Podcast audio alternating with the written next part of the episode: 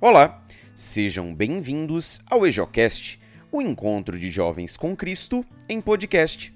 Hoje, dia 29 de fevereiro de 2020, iremos meditar o Evangelho de Nosso Senhor Jesus Cristo, escrito por São Lucas, capítulo 5, versículos de 27 a 32.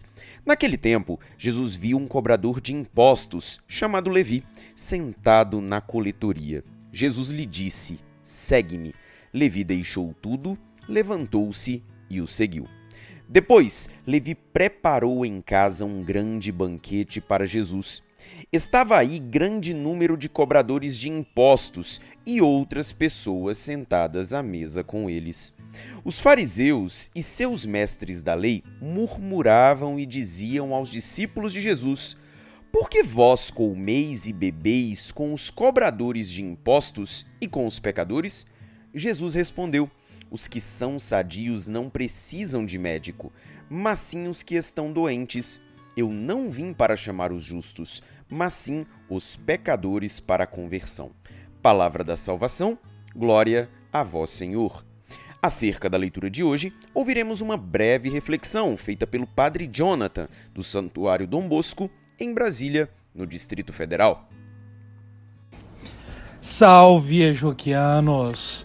Quaresma é tempo de conversão, é tempo de praticar boas ações. Quem sabe elas passam a ser algo constante em nossa vida. Por isso, no evangelho de hoje, Mateus era tido como pecador, por ser cobrador de impostos. Quando Jesus o chama, ele prontamente o segue, recebe em sua casa e dá oportunidade para que Jesus age em sua vida transformando-a. De pecador que era, passou a ser discípulo de Jesus, pronto a mudar de vida e seguir seus ensinamentos.